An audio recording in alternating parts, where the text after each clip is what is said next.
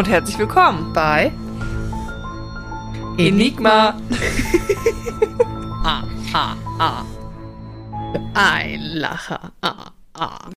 Okay, bist du bereit? Ja, let me hear your stuff. Okay. Herzlich willkommen, liebe Zuhörer. Vor mir sitzt Cory, by the way. Ja, und mir gegenüber sitzt Chrissy. Wir ähm, haben März. Korrekt. Weltfrauentag, äh, Weltfrauenwoche. Mann. Monat. Monat. Weltfrauenmonat war letztes Mal schon schwierig. Sich jetzt aber schön gesteigert von Tag zu Woche zu Monat. Ähm, ich ich, ähm, ich äh, verlange ein Weltfrauenjahr. Jedes Jahr, bitte. Jedes Jahr. Genau. Wir haben wieder Weltfrauenmonat. Mhm. Heute reden wir mal wieder über True Crime. What? Fertig. Schön war's. ähm, schönen Tag noch. Alles Gute. Äh, und das ist ab sofort immer unser, äh, unser Schema. Ja. Hallo? Nee, also eigentlich ist es so, ich lasse mich jetzt gerade so ein bisschen inspirieren von den Reisen, die wir in den letzten Jahren tätigen und getätigt haben. Ich bin ja jetzt immer noch gerade unterwegs äh, auf der Welt. Hello Ähm, and und- goodbye. Yes. Wir hatten ja jetzt schon den Summerton Man aus Australien, wo ich mich jetzt im März gerade auch aufhalte. Mind blowing. Aber du warst ja letztes Jahr woanders. Wir waren in London Ja, und in Rom. richtig. Achso. Und ich habe heute einen vermissten Fall aus Rom mitgebracht. Oh, aber schön, auch jetzt hier voll das Dropping, wo wir alles reisen, Ja. hinreisen und so. So, nein, als Lehrer hat man kaum Freizeit.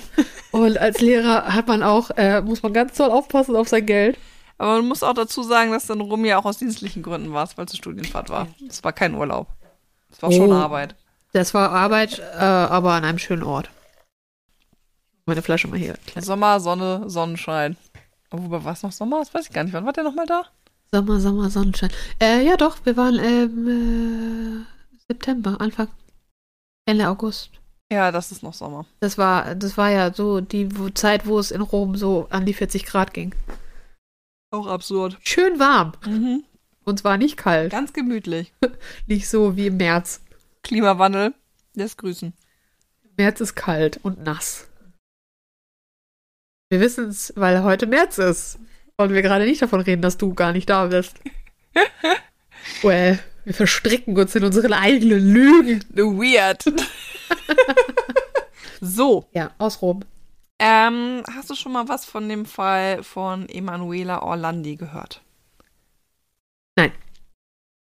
Aber ich danke dir, dass du drüber nachgedacht hast, bevor du geantwortet hast. Wieso? Ja, weil ich das gut finde, dass du nicht so von vornherein gesagt hast, nee, kenne ich nicht, so. sondern erst nochmal so überlegt hast, ob du vielleicht nicht doch irgendwann mal im Laufe deines Lebens von ihr gehört haben könntest und dich dann doch dagegen entschieden hast. Äh, Orlandi, wenn ich mir den Namen jetzt öfter sagen würde, würde ich den wahrscheinlich, würde ich sagen, so, irgendwie kommt er mir bekannt vor. Ich habe das im Zug, wenn ich im Zug sitze, in so einem Abteil mit, mit vielen Leuten, mit mehreren Leuten, sagen wir jetzt mal, es ist so ein ganz klassisches Sechs-Plätze-Abteil. Und ich sitze da drin. Und dann lese ich was und gucke hoch und zwischendurch gucke ich die Leute an und dann irgendwann im Laufe der Zugfahrt, dauert die lang genug, habe ich das Gefühl, als ob ich die Leute kennen würde. Hm. Weil ich sie ja öfter angeguckt habe. Völlig bescheuert. Nee, ja, du kennst ihn daher, dass du ihn vor fünf Minuten mal angeguckt hast. Genauso habe ich das mit dem mit Orlandi gerade. Wenn ich da den Namen jetzt öfter sagen würde, irgendwann würde ich sie kennen. Das finde ich, das finde ich irgendwie witzig, dass das bei dir so ist, weil ich das gar nicht habe. Strange. Ja, ja, ich bin strange. Prost. Bald Prost. sind Osterferien. Ja, das stimmt. Also, Ja, Orlandi. Ähm, Wie heißt sie? Emilia? Nee, nee, Emanuela. Emanuela. Ähm, Emanuela. Emanuela. Lass die Finger von Emanuela. Ja, das kam gerade mir auch in den Kopf. genau, es ist ein Vermisstenanfall, wo es äh, verschiedene Hypothesen gibt. Du kannst ja mal am Ende mir erzählen, welche du am wahrscheinlichsten findest. Yep. Ähm, es ist auch schon ein recht alter Fall. Okay. Und zwar ist der Fall von 83. Also der Fall ist älter als ich. Und auch als ich. Siehst du? Deswegen sage ich ja, es ist ein alter Fall. Also, also Moment mal, Moment mal. Wenn er älter als ich ist, ist das ein klares Indiz dafür, dass es ein alter Fall ist. Soll das heißen, ich bin alt? Das werde ich nicht beantworten. Also ja. Auch das habe ich nicht gesagt. Das hat sie da jetzt reininterpretiert. Ich hab, ihr könnt ihr Gesicht nicht sehen, aber ich schon. Emanuela Orlandi wurde am 14. Januar 1968 in Rom geboren. Und das Besondere, warum ich diesen Fall rausgesucht habe, ist, dass sie vatikanische Staatsbürgerin war. Oh, Ist. da habe ich mir noch nie Gedanken drüber gemacht, dass man ja Staatsbürger sein kann. Ist ja, weil der Vatikan ist ja ein eigener Staat. Ja. Erzählst du was dazu, wie man Staatsbürgerschaft im Vatikan bekommen kann? Nee. Weil das frage ich mich gerade, wie man dazu zur Staatsbürgerschaft im Vatikan kommen kann. Wird, man wird ja nicht unbedingt reingeboren, oder? Doch. Warum denn nicht? Weiß ich nicht, leben da Familien? Ja. Und den Papst und seine ganzen Soldaten. Nee, da leben wirklich richtig Familien. Also Emanuela Orlandi war die Tochter eines Hofdieners von Johannes Paul II. damals, äh, also beziehungsweise des Papstes. Und die ganze Familie hat in einer Wohnung richtig im Vatikan gelebt. Ja, okay, das ergibt Sinn. Im Prinzip sind es eigentlich alle Angestellten der Kirche. Das ist ja ein Riesenapparat, Ja. die halt da leben. Weird. Da habe ich mir noch nie Gedanken drüber gemacht. Ja, aber es ist ja auch so, dass der Vatikan hat ja auch seine eigenen Euromünzen. Also die prägen das ja auch selber. Ja, die alles, haben ne? ja auch per Postkarte aus dem Vatikan verschickt. Ja, Bist in Rom, gehst in ein anderes Land und verschickst von dort eine Postkarte. Ja, Das die ist cool. machen auch um 12 Uhr jede Nacht die Tore dicht. Da kommt keiner mehr rein und keiner mehr raus aus dem Vatikan. Weird. Okay. Das ist halt so krass, weil das halt so ein kleines, so ein kleiner Staat ist, ne? Das ist Ja. noch kleiner als Monaco, Ja. ähm, dass man sich das immer irgendwie gar nicht vor Augen hält, ne? Aber Nee, es ist immer so, man hat nur als Tourist die, die Seelen und die Kirche da vor Augen. ja, und der ganze Apparat muss ja halt auch am Laufen gehalten werden, ne? Dementsprechend arbeiten da halt auch einfach ganz normal Leute. Ja, und da hätte ich mir gedacht, weißt du, die arbeiten und dann gehen sie halt nach Hause, nach Rom. Das passiert auch zum Teil. Ja, und deswegen habe ich nicht drüber nachgedacht, dass Leute dort drin lebend bleiben, als Familien in dem Sinne. ja, es gibt auch eine vatikanische Population. Okay, wieder was gelernt. Genau. Emanuela war also die Tochter eines Hofdieners. Mhm. Und ähm, jetzt ist es aber so, und genau das, was du jetzt gerade eben schon gesagt hast, dass, dass die jetzt von ihrem Leben, aber auch, weil die natürlich zur Schule gehen mussten, dann natürlich in Rom das in der Nähe gemacht haben, ne? Ja. Genau. Ähm, und dann dafür natürlich immer aus dem Vatikan raus mussten. Hatten die ein Passport? So genau habe ich das nicht recherchiert.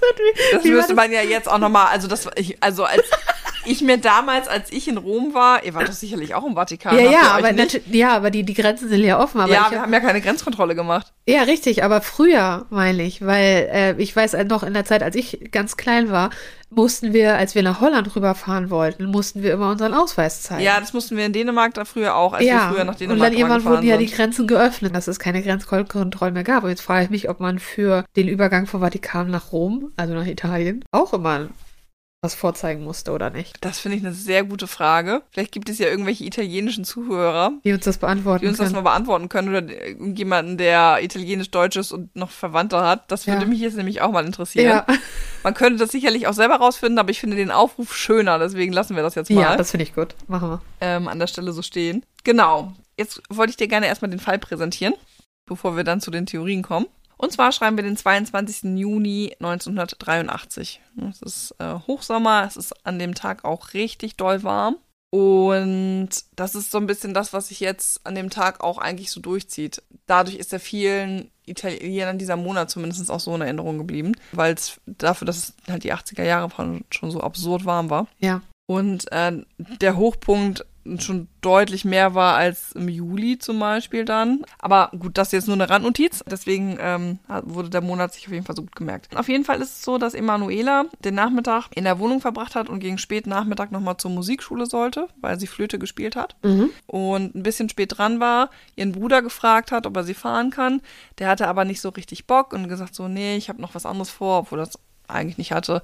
Und sie dann so, ja gut, dann halt nicht. Äh, normalerweise ist da halt mit dem Bus hingefahren. Dann hat sie halt in Kauf nehmen müssen, dann doch ein bisschen zu spät zu kommen, weil sie ihren regulären Bus halt dann nicht mehr bekommen hat. Sie ist dann los zur Musikschule. Ein bisschen später am Abend ähm, hat sie zu Hause nochmal angerufen und äh, hat ihre Schwester am Apparat und hat gesagt, ja, also ähm, ich war jetzt da und da und wollte nur kurz erzählen, ähm, was mir hier passiert ist. Und zwar hatte sie wohl auf der Straße, als sie zur Musikschule ging, ein Fremder angesprochen, der sie für die Kosmetikfirma Avon Mhm. werben wollte. Gibt's die eigentlich noch? Das habe ich gar nicht mehr nachgeguckt. Wo ist mein Handy? Anscheinend ja. Anscheinend gibt's sie noch. Ja, Ult Ultra Color Lipstick. Rubbeln und Türchen öffnen. Mhm. Dann rubbel doch mal. Ich habe gewonnen. Überraschung. Ein Anti-Wrinkle-Serum. Hm. Wollen die mir was sagen? Ja, du hast dich ja gerade darüber beschwert, dass du so alt bist. Die haben das gehört. Das sollte dir zu denken geben. Die haben das gehört, dass ich alt bin. Wollen mir gleich die Faltencreme geben. Mhm. Also ja, gibt's noch. Genau. Und ähm, damals war das halt auch so eine Art Vertreterjob. Und ähm, sie hat halt zu Hause angerufen und erzählt, dass sie jemand auf der Straße angesprochen hat und sie gefragt hat, ob sie nicht Lust hätte, eine Vertreterin für Av äh, Avon zu werden. Und hat es aber nur zu Hause so erzählt. Auf jeden Fall war das so der Kern des Gespräches. Und als sie dann aufgelegt hat, hat sie gesagt, ja, ich bin dann jetzt auch bald zu Hause. Und dann war das Telefonat auch vorbei. Ja. Die ist nicht zu Hause angekommen. Es wurde 21 Uhr. Es wurde 22 Uhr. Es wurde 23 Uhr. Und sie ist nicht zu Hause angekommen. Hi. Sie hat auch nicht mehr angerufen. Ja. Und die Eltern wurden jetzt schon langsam panisch, weil das ganz untypisch war für sie. Jetzt muss man natürlich dazu sagen, und das ist auch immer ein bisschen das Problem, dass sie ja Teenager war zu dem Mhm. Zeitpunkt ihres Verschwindens. Und das wird ja dann von der Polizei oft nicht richtig ernst genommen.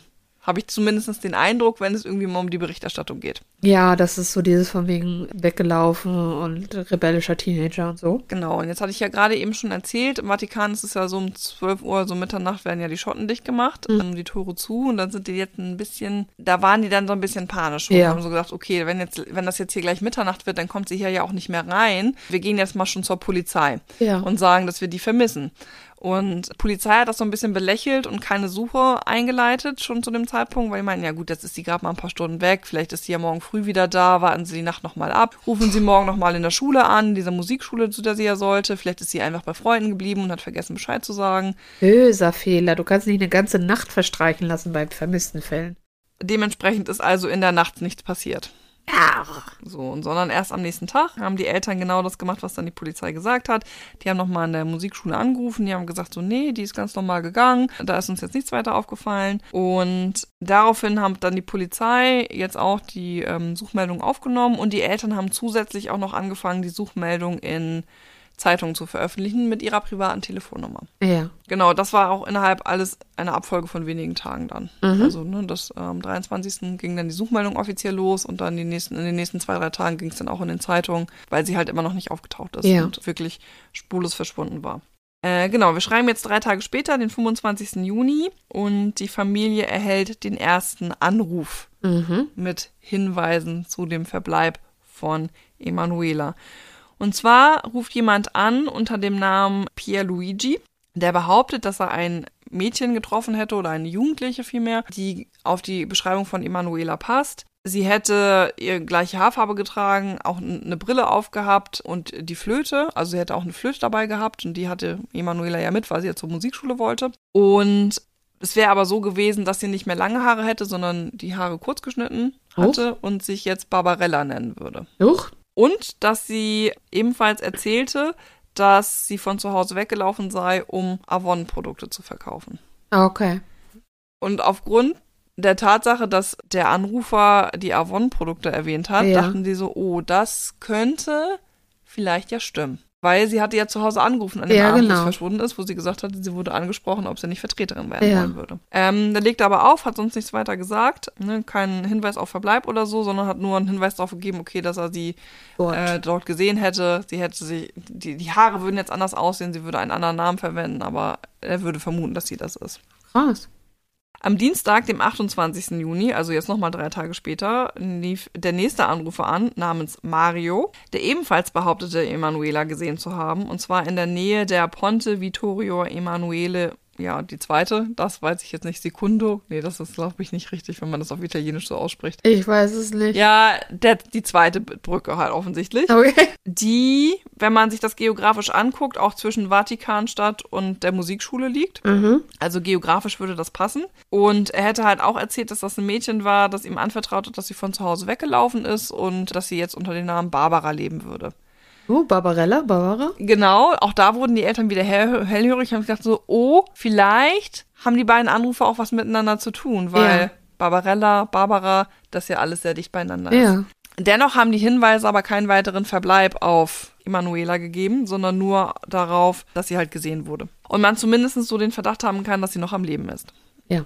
Jetzt eine Woche später, am 30. Juni, ist es dann so, dass in Rom über 3000 Plakate von Emanuela aufgehängt worden sind. So Plakate, wo die Bevölkerung dann um Mithilfe gebeten wurde Ja. und also weitere Hinweise für den Verbleib zu geben und auch die Eltern anzurufen. Also es war wieder die Telefonnummer der Eltern, ne, die, die war ja eh schon ähm, auch abgebildet gewesen in den Suchanzeigen der Zeitung. So, jetzt ist es ja aber so, faktisch muss man jetzt einmal an der Stelle sagen, Stand der Dinge jetzt, gerade bis zum 30.06., 30.06., genau, wo die Suchplakate aufgehängt werden, ist, sie ist verschwunden und es gibt zwei Hinweise darauf, dass sie gesehen wurde. Ja, Mehr nicht. nicht. Jetzt. Und da fängt es an, ein bisschen mysteriös zu werden. Wir schreiben jetzt den 3. Juli. Ein Tag vor Unabhängigkeit.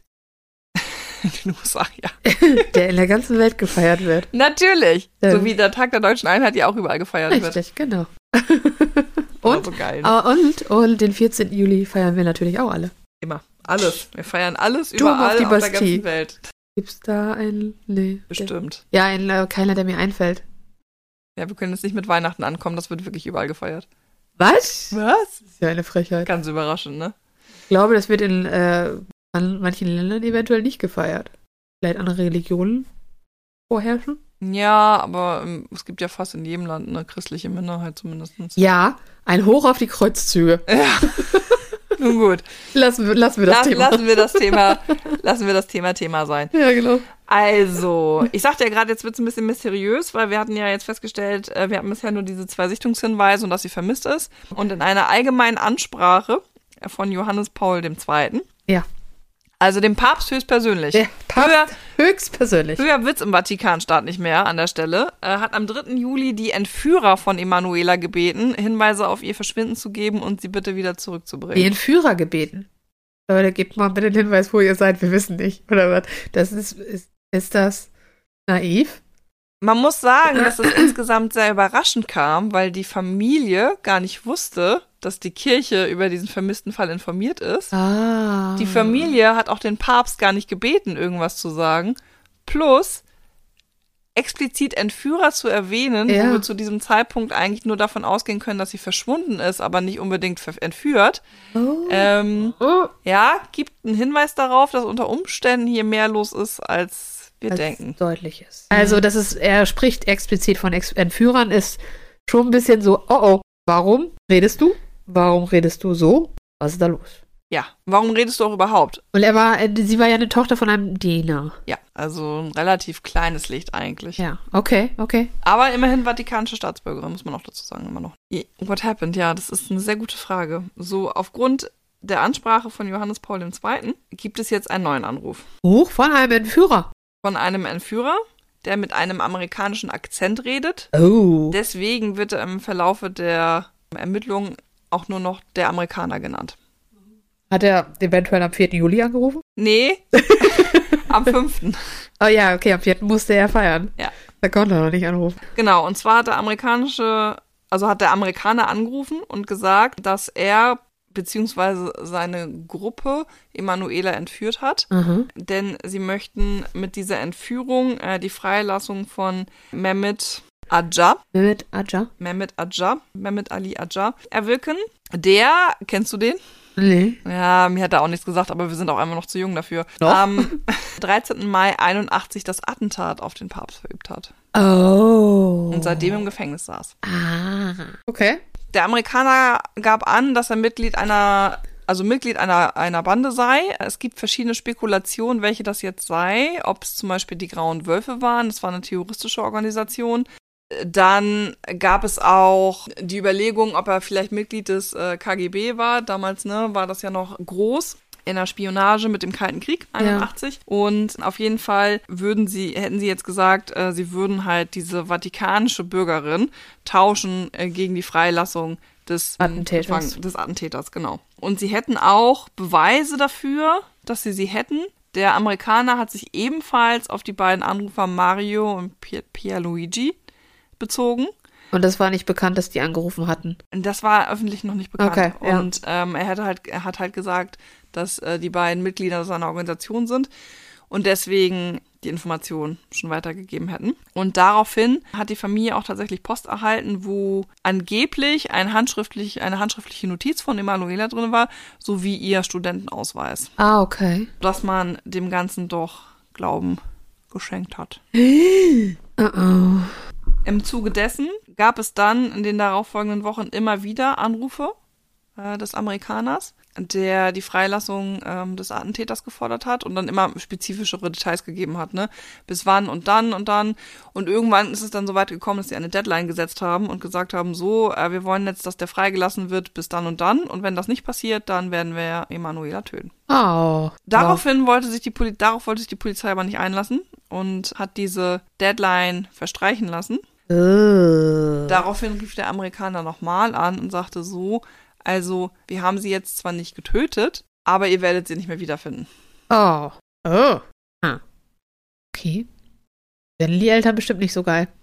Nee, und jetzt wird's nämlich ganz weird, denn in Italien ist der vermissten Fall Orlandi einer der bekanntesten, den es überhaupt gibt, ähm, sodass über die Jahre immer mal wieder die Ermittlungen auch aufgenommen wurden, dann wieder eingestellt, es gab neue Hinweise. Die Familie hat sehr, sehr viel versucht, um die Entführer beziehungsweise Emanuela selbst auch wiederzufinden. Ja. Der Amerikaner, mit dem sie jetzt ja so viel telefoniert hatten und der versucht hat, die Freilassung zu orchestrieren, muss man ja fast sagen, war recht kontaktfreudig, möchte ich sagen. Mhm. So dass er sich in den 90er Jahren, etliche Jahre nach äh, Emanuelas Entführung, sogar zu einem TV-Interview bereit erklärt hat. Was? Mit der Familie, welches im italienischen Fernsehen ausgestrahlt wurde. Oh, das ist ja absurd.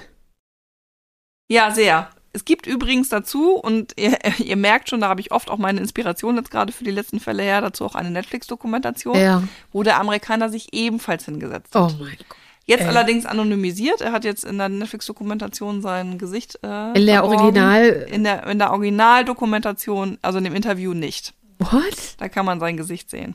Und er ist nicht festgenommen worden? Ja, das Ding ist ja, äh, man kann ihm nichts nachweisen. Also er sagt in dem Interview nicht, ich war's? Doch, er sagt in dem Interview, er, er, er war's, aber es ist irgendwie, es reicht nicht aus, um irgendwas zu machen.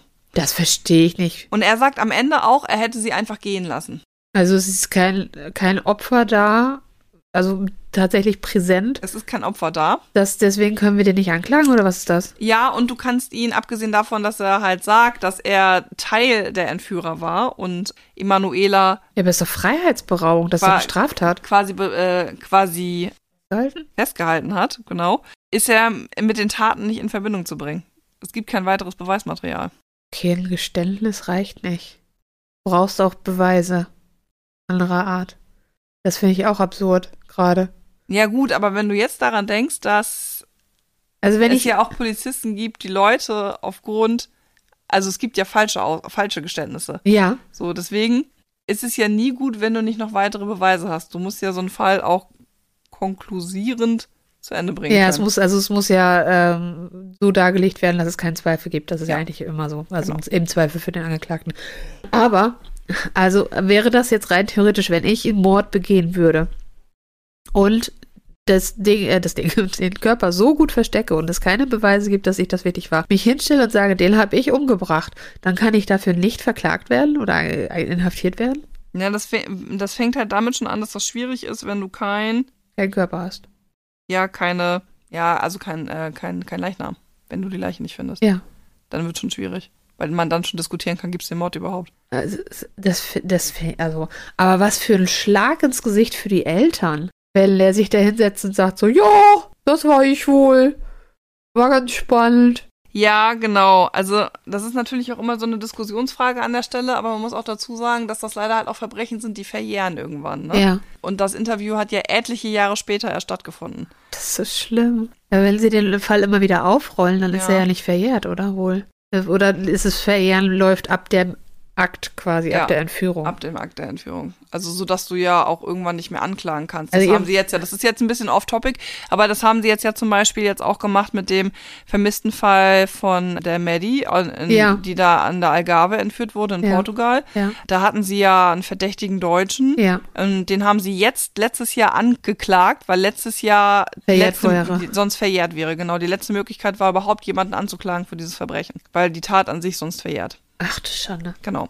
Das ist schlimm. Und das war in dem Fall halt jetzt auch so. Dass ne? sowas überhaupt verjähren kann, finde ich auch krass. Ja, das Einzige, was halt nicht verjährt, das ist das, was du gerade gesagt hast. Das ist halt Mord und Völkermord. Und also immer, wenn es um Menschen, also wirklich um den Tötungsdelikt geht. Ne? Ja, um das ne Nehmen eines Lebens. Genau, das, das verjährt nicht, aber Ja. alles andere in Variation schon. Schlimm. Auf jeden Fall ist es so, weil er seiner Aussage noch ein bisschen mehr Glaubwürdigkeit geben wollte, dass er einen Hinweis darauf gegeben hat, also der Amerikaner jetzt, Ja, ne? genau. ähm, wo man denn die Flöte von Emanuela finden würde. Und tatsächlich ist es so, dass man aufgrund seines Hinweises einen Kasten gefunden hat, der dem den, der Emanuela gehörte, sehr, sehr ähnlich aussah und darin tatsächlich eine Flöte war. Äh, in dem Interview dann hat er das gemacht oder hat er das vorher? Das hat er vorher gemacht, also so ein bisschen, um Ja, okay. quasi in Anführungsstrichen sicherzustellen, dass er auch tatsächlich der Entführer war. Ja, ja.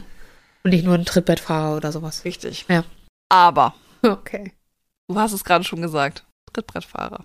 Es ist an der Flöte keine DNA gefunden worden, sodass man nicht nachweisen kann, ob es tatsächlich die von Emanuela ist Mhm. oder nicht. Der Kasten kann auch so verwittert aussehen, weil er so lange in einem Keller gelegen hat. Er ist nämlich in einem Kellergewölbe gefunden worden. Und dazu muss man ja auch sagen, das war jetzt kein speziell angefertigtes Instrument, wie so eine teure Geige zum Beispiel, Ja. extra für Emanuela, sondern das war halt so eine standardmäßig gekaufte Querflöte, die sie gespielt hat, die man überall oft findet. Ja, so wie, wie die Flöten, die wir in der Grundschule alle mal spielen mussten. Genau. Und den Fakt fand ich jetzt am allerspannendsten, weil man sich jetzt so ein bisschen fragen kann, was steckt dahinter, denn der Amerikaner hatte sehr großes Detailwissen in Bezug auf die Entführung und auch sehr großes Detailwissen in Bezug ähm, auf Emanuela, weil er dann zum Beispiel auch ähm, das erzählt hat mit der handschriftlichen Notiz und dieser Student-ID und äh, was er dann mit ihr auch alles gemacht hätte in der Zeit, wo sie unter seiner Gewahrsam war. Und er hat auch zugegeben, dass es nicht sein, sein einziger Entführungsfall war, sondern dass er ebenfalls ein weiteres Mädchen entführt hat ähm, in der gleichen Zeit äh, namens ähm, Mirella Gregori, weil seine Organisation so ein bisschen Druckmittel haben wollte. Gut, wir haben eine vatikanische Staatsbürgerin, wir haben eine römische Staatsbürgerin und jetzt setzen wir mal die Politik unter Druck, damit wir die Freilassung Ja. des Attentäters erreichen können. Okay. Das war so ein bisschen so seine Begründung. Jetzt, und das ist wie gesagt das, was ich sehr spannend fand, hat die Netflix-Dokumentation mal so ein bisschen nochmal Forschung hintertrieben, weil er noch zum, zum Beispiel meinte sowas wie, ja, sonst macht doch mal einen Stimmenvergleich, dann könnt ihr genau rausfinden, dass ich das bin. Das haben sie auch getan und tatsächlich ist es so, dass die Anrufe von ihm stammten und er auch eine Geschichte erzählen konnte, wie die Polizei ihn fast mal geschnappt hat, was soweit auch stimmt. Allerdings ist es so, dass der allererste Anruf vom Amerikaner nicht von ihm stammt. Oh. Es konnte kein richtiger Match gefunden werden, Mhm. was, die, was die Stimme angeht. Ja. Das ist natürlich immer noch hochspekulativ. Das ist ja ähnlich wie Polygraphentest. Ja. Da sagt man ja auch immer, ne, ist als Beweismittel deswegen auch nicht zugelassen. Es finden sich aber Hinweise darauf, dass der originale Anruf des Amerikaners nicht von diesem Mann stammt, Okay. sondern dass er tatsächlich zumindestens, was den Entführungsfall angeht, von Emanuela ein Trittbettfahrer ist. Ah, sch- Wo ist das bekannt geworden, dass es den Amerikaner als Anrufer gab? Mhm. Also das war so, der kann irgendwann gelesen haben, okay, der hat da angerufen, bla bla bla, und dann mache ich das weiter. Mhm. Okay. Deswegen ist ein bisschen in Frage zu stellen, ob tatsächlich die Motivation die Freilassung des Attentäters war, äh, beziehungsweise ob wirklich terroristische Organisationen dafür verantwortlich waren. Ja. Obwohl er auch konkrete Hinweise tatsächlich geben kann, konnte. Das ist es das, was es so ein bisschen weird macht, Ja, weil absolut. einiges dafür spricht, aber auch ganz, ganz vieles dagegen, dass Ja. er es tatsächlich war. Ja, weil ich meine, wenn man so eine terror terroristische Geschichte da im Hintergrund hat, die Frage, warum so ein unscheinbares Mädel oder war das nur so eine Gelegenheit, die sie hatten, dann niemand anders läuft so rum, den man entführen kann. Warum ausgerechnet sie? Einfach aus dem schlichten Grund heraus, dass sie im Vatikan lebt. Okay, alles klar. Das ist ja gemein. An der Stelle schon. Sünde. Ja, okay. wie gesagt, diese Theorie, da spricht einiges dafür, aber man weiß es nicht so richtig. Vor allen Dingen der Fall, das nehme ich an der Stelle jetzt mal kurz vorweg, wer sich noch nicht gedacht hat, ist bis heute nicht geklärt. Ja, das hatte ich mir be befürchtet. Das Das, befürchtet, das hatte ne? ich mir befürchtet. Aha, alles das klar. Hast du dir gedacht, ne? Habe ich mir gedacht und, Und habe ich du befürchtet. Genau. ähm, so dass man sich halt immer noch fragt, ja, was ist denn jetzt nun mit ihr passiert? Ja. Und es gibt noch zwei weitere Theorien. Die eine Theorie ist die, dass sie von der Mafia entführt wurde. Oh. Mafia. Genau, weil ein bisschen im Raum steht, dass die Mafia unter Umständen ähm, der katholischen Kirche Geld geliehen hat, in Anführungsstriche, und die katholische Kirche Geld darüber generiert hat, dass sie in Geldwäschegeschäfte ähm, mit der Mafia eingetreten ist, also daran teilgenommen hat und deswegen die Entführung von Emanuela als ein Druckmittel dienen sollte, doch bitte Zahlungsrückstände zu begleichen. Auf der einen Seite denke ich mir, das kann ich mir super gut vorstellen, dass die katholische Kirche sowas macht. Bei allem, was man so hört über die katholische Kirche, wäre das vielleicht sogar noch das, das geringste Übel, was die tun. Auf der anderen Seite denke ich mir, die haben doch so viel Geld über die Jahrhunderte. Also die haben ja ein Riesenvermögen. Warum sollten die jetzt mit der Mafia zusammenarbeiten? Kann ich mir sehr schwer vorstellen. Also ich dachte auch so, so, hä, was ist denn das jetzt für eine Theorie? Aber auch hier gibt es wieder angebliche Zeugen, Ah. die die Geschichte versuchen zumindest zu bestätigen. Ja. Es gibt nämlich Hinweise darauf, dass Emanuela das letzte Mal gesehen wurde, als sie in einen BMW eingestiegen ist. Mhm. Den fährt nur die Mafia. In fährt nur die Mafia ausschließlich. genau. Und es ist dann so, dass es im Mai 2012, also etliche Jahre später, Hinweise darauf gab, dass unter Umständen die Mafia vielleicht tatsächlich was damit zu tun hat und daraufhin diese Hypothese formuliert wurde. Unter anderem auch, weil die ehemalige Freundin eines Mafia-Bosses hervorgetreten ist und gesagt hat, ja, im Übrigen, als ich mal mit dem zusammen war, da habe ich so ein Mädchen gesehen, die wurde in so einem BMW rumgefahren und die war so völlig desillusioniert und wusste gar nicht, äh, wohin mit sich und die wurde dann eine Woche in meiner Wohnung gefangen gehalten. Wow. Ich hatte mit der gar nichts zu tun. Die war immer nur in einem Raum. Die wurde immer schön sediert, äh, mit Medikamenten ruhig gestellt. Es gab jemanden von der Mafia, der hat sich um die gekümmert. So mit Toilettengängen und Essen Ja. und dem ganzen Kram. Aber ich kann jetzt sagen, dass die auf jeden Fall hier war. Und was danach dann mit ihr passiert ist, das weiß ich nicht. Und es dann halt Hinweise darauf gab, dass sie unter Umständen vielleicht im Grab des Mafia-Bosses Enrico De Pedis zu finden ist Oh. der wiederum, und das ist eigentlich ein bisschen ungewöhnlich, innerhalb einer Kirche begraben ist, was eigentlich immer nur auf Dekret der katholischen Kirche möglich ist, Ja. sodass das eigentlich ein Indikator dafür ist, dass der offensichtlich Da tiefergehende Verbindungen hatte zur katholischen Kirche, Ja. die aber natürlich nicht nachweisbar waren. Ja. Offenkundig. Offenkundig. Genau, auf jeden Fall hat das Ganze aber dazu geführt, dass das zumindestens im Mai 2012 das Grab von dem Mafia-Boss geöffnet wurde, um da mal zu gucken, ob an den Hinweisen vielleicht doch was dran ist. Ja. Weil das mit dem BMW zum Beispiel eine Information war, die nicht der breiten Öffentlichkeit bekannt war. Ja. Und sie hat den relativ gut auch beschrieben, das Auto, so wie es der Polizei damals auch beschrieben wurde, wo sie gesehen wurde.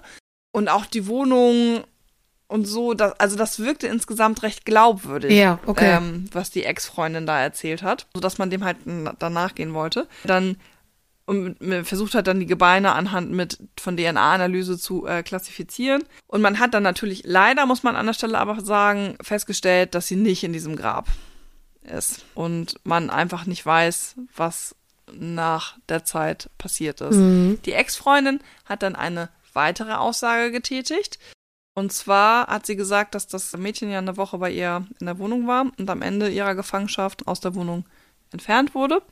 Und äh, dass sie selbst das Mädchen zu einem Treffpunkt in der Nähe des Vatikans gefangen, gefahren hätte, äh, wo sie das Mädchen einem Priester übergeben hätte. Oh. Sie wüsste aber den Namen des Priesters nicht. Sie könnte ihn halt beschreiben. Sie könnte den Abgabeort beschreiben, beziehungsweise den Treffpunkt und die Route, die sie gefahren ist. Und auch alles das wirkt glaubwürdig. Man weiß allerdings nicht, was ab dem Zeitpunkt der Abgabe von Emanuela an den Kadir. Oh, das klingt aber auch sehr shifty. Da Aber spielt- Wa Ja. warum, warum sagt sie das denn nicht sofort alles? Warum muss sie immer die eine Aussage oder die Aussage und dann oder ist das alles in einem Jump Ja, das passiert? ist alles in einem Rutsch, aber die hat nach und nach halt dann so Dinge offenbart. gegeben, offenbart. Ah, katholische Priester ist immer sehr heikel. Ja, und jetzt äh, spielst du auch schon mit deiner Intuition in die dritte Theorie rein. Ah, dass die katholische Kirche da. Ja, Ja, man vermutet auch, dass unter Umständen vielleicht ein Sexskandal dafür Ja. verantwortlich ist, ähm, dass was passiert ist. Denn eine Freundin von Emanuela hat ein paar Tage vor ihrem Verschwinden oder mit ihr geredet, also aber andersrum, weil Emanuela halt mit ihr reden wollte und ihr erzählt hat, dass in den Gärten des Vatikans ein Priester wohl etwas aufdringlich geworden ist. Ey. Sie ist dann nicht genauer geworden, aber mm, wir können uns jetzt ja alle vorstellen, was da unter Umständen passiert ist. Und das würde erklären, warum der Papst von der Entführung wusste und dann direkt auf das Thema Entführer gegangen ist. Papst wusste davon. Genau, und das ist jetzt also genau der Teil, dass man jetzt also auch vermutet, abgesehen von der Mafia, was ja sowieso irgendwie immer trotzdem noch strange ist, weil die ja immer irgendwie trotzdem noch was vielleicht damit zu tun hat oder Die Mafia könnte nicht. immer irgendwie da mit drin spielen und man weiß es nur nicht. Genau, dass es aber vielleicht einfach grundsätzlich trotzdem innervatikanisch motiviert war, einfach von der Kirche, dass das einer der, eine der Möglichkeiten ist, Um was zu verdecken. um was zu verdecken. Und das ist auch die letzte Spur, der die Journalisten, die diesen Fall immer noch betreuen und auch die Polizei nach ähm, gefolgt ist, denn es gab einen Leak von vatikanischen Dokumenten Mhm. im Jahr 2017, wo unter anderem eine Kostenaufstellung gefunden wurde, Aha. die datiert, was mit Emanuela passiert sein könnte. Was? Denn es werden unter anderem Kosten für Logis, für Schulbildung in einem tatsächlich vorhandenen, einer tatsächlich vorhandenen Adresse in London aufgeführt, Aha. sowie der Posten von einer sogenannten finalen Rückführung. Okay. Denk doch mal laut. Das Finale hört sich an wie tot. Mhm. Also, aber wa- warum sollten die die nach London bringen, da äh, ruhig halten und damit sie, warum sollte sie das mit sich machen lassen? Mhm. Nur um dann im Endeffekt eine finale Rückholung zu haben. So, der Körper wird wieder nach, nach äh, den Vatikan gebracht. Da hat sie sich die ganze Zeit gewehrt und hat sich nichts beibringen lassen. Und dann musste sie leider sterben. Ich weiß es nicht. Aber Ja, also es ist so, dass in diesen Dokumenten, dass zumindestens, also ich habe ja gerade gesagt, sie ist ja 83 entführt worden Ja. und bis 97 ist angeblich dokumentiert, welche Kosten es gab und 97 soll dann diese Rückführung stattgefunden haben. Ja. Das, was sehr groß in Italien dann durch die Presse ging, das war 2019, das ist quasi gerade die neueste Entwicklung, Ja. ist dann, dass aufgrund dieser Hinweise, dieses Leaks der Dokumente, die Familie beantragt hat, dass doch Gräber geöffnet werden im Vatikan, weil es Hinweise darauf gab, wo sie vergraben hätte Sein worden können. sein können. Ja. So, das ist bis dato in der vatikanischen Geschichte noch nie passiert. Weil der Vatikan damit implizit ja, Grabschändung. ja, dass das eine aber auch zugeben würde, okay, wenn die jetzt hier aber liegt, könnte ja was dran sein an der Theorie. Ah, ja, klar. So, So. Zugeständnis. Genau, so ein Zugeständnis. Und da muss man natürlich immer doll aufpassen. Wir wissen ja ganz gerne, wie die katholische Kirche sich halt darstellt. Ja. Und dass das dann manchmal auch nicht ganz einfach ist in der Zusammenarbeit mit dieser Organisation. Wieder erwarten hat aber die katholische Kirche gesagt, ist okay. Ihr dürft die Gräber öffnen. Okay. Damit vielleicht sogar impliziert, dass sie was damit zu tun hat. Vielleicht aber auch nicht. Ist Oder ja da Frage, sich, sich absolut sicher ist, dass sie nichts damit zu tun hat. Vielleicht auch das. Und so ist es dann am 11. Juli 2019 dazu gekommen, dass die Gräber geöffnet worden sind. Ein Riesending in Italien, weil, wie gesagt, noch nie passiert auf vatikanischem Grund. Uralte Gräber sind auch Überreste gefunden worden. Erst dachte man, da wäre nichts. Mhm. Das war aber nicht der Fall. Man hat dann doch noch Knochenfunde gemacht. Allerdings, Nicht ihre. Mit DNA wahrscheinlich versucht. Ja, genau. Ja, okay. Dann, ähm, weil ihre Familie ja noch lebt. Genau. Also ähm, ihr, ihr Bruder ist noch, äh, lebt noch und ihre Schwester auch. Und die sind auch immer noch sehr aktiv dabei. Das ist so Sünde, wenn du finden. nachdenkst. Wir haben jetzt 2023, das Ja. ist jetzt also drei, 40 40 Jahre. Jahre, 40 Jahre her, Entschuldigung. 40 Jahre ist das her. Fast 40 Jahre. Und her. die Familie ist immer noch am Kämpfen. Ja. Das ist so eine Sünde. Mittlerweile ist es aber auch so, ich habe ja gerade schon gesagt, und das ist ja diese dritte Theorie, dass die katholische Kirche was damit zu tun hätte. Diese Dokumente, die füttern das ja Ganze auch, ne? Diese Ja. Graböffnung. Mittlerweile ist man aber so weit, dass man denkt, dass die Dokumente wahrscheinlich gefälscht sind Okay. und einfach so geleakt worden sind, um einen Skandal zu provozieren innerhalb der katholischen Kirche. Aber wann war das? Wann wurde das? gele- 2017 wurde das geleakt? Ja, genau. Ja, okay. Und Dann gab es halt weitere Untersuchungen und dann halt die Graböffnung 2019, sodass wir jetzt vor vier Jahren, eigentlich auch dann erst, ne, nach Oh, 36 Wahnsinn. Jahren, die aktuellsten Entwicklungen hatten im Fall Orlandi, Was? die allerdings auch wieder zu keinem Ergebnis geführt haben. Ich habe ja schon gesagt, dass der Vermisstenfall immer noch ungeklärt ist. Ja. Und ich habe ja auch schon gesagt, dass die vatikanische Bevölkerung sehr, sehr klein ist. Und historisch gesehen ist es so, dass der Fall Orlandi der einzige ist, der ein ungeklärter Vermisstenfall innerhalb des Vatikans ist. Also Emanuela Orlandi ist momentan die einzige vermisste Person des Vatikan, von Vatikanstadt. Jemals. Jemals, das weiß ich nicht, aber, Aber aktuell. Okay. Und, und dann auch noch ungeklärt. Genau, also un ungeklärt. Ich glaube nicht, dass sie jemals die einzig vermisste Person war, aber ich glaube, sie ist die einzige, sie ist die, genau das ist, was ich eigentlich sagen wollte, sie ist die einzige ungeklärte Ja. äh, vermisste Person im Vatikanstadt. Oh, krass. Wie alt war sie? 68 ist sie? Genau, 68, 15.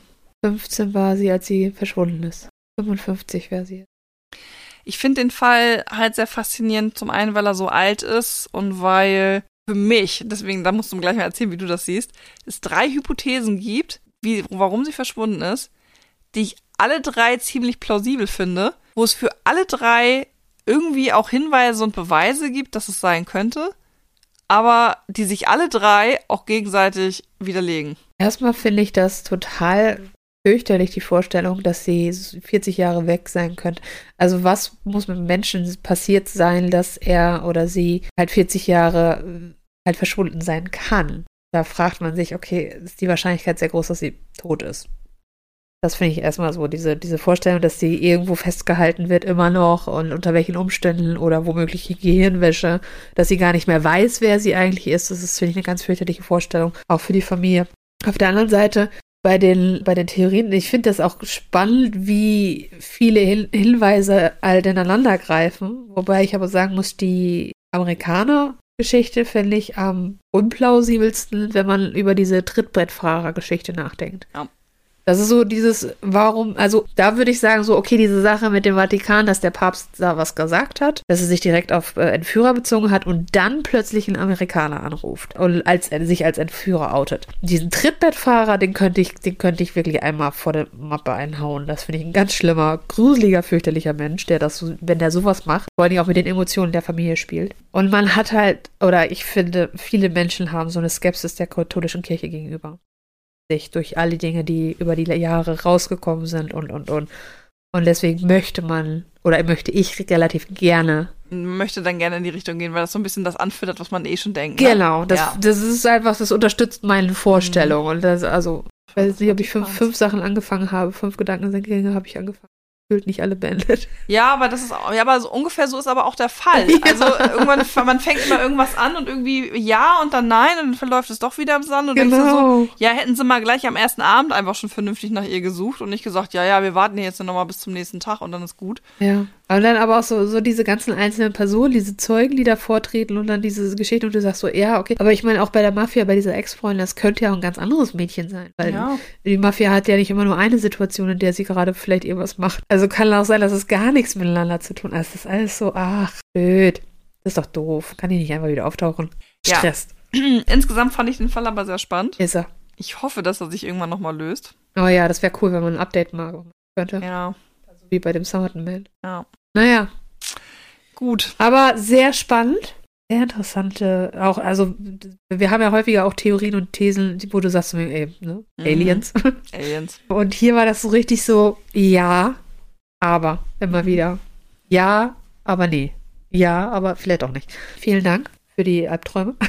Vielen Dank unseren Zuhörern. Genau, vielen Dank an euch. Ihr hört uns weiter alle zwei Wochen, also hoffentlich wieder in zwei Wochen. Mal gucken, ob wir Lust haben. Und ihr findet uns wieder auf Instagram. Und wenn ihr uns, uns die Frage zum Pass äh, vorzeigen äh, beantworten könnt, macht das mal auf Instagram. Das würde ich noch mal sehr spannend finden. Ja. Ne? Genau, damit enden wir. Damit heute. enden wir äh, und wünschen euch noch einen schönen Tag. Bis in zwei Wochen. Bye. Bye. Enigma.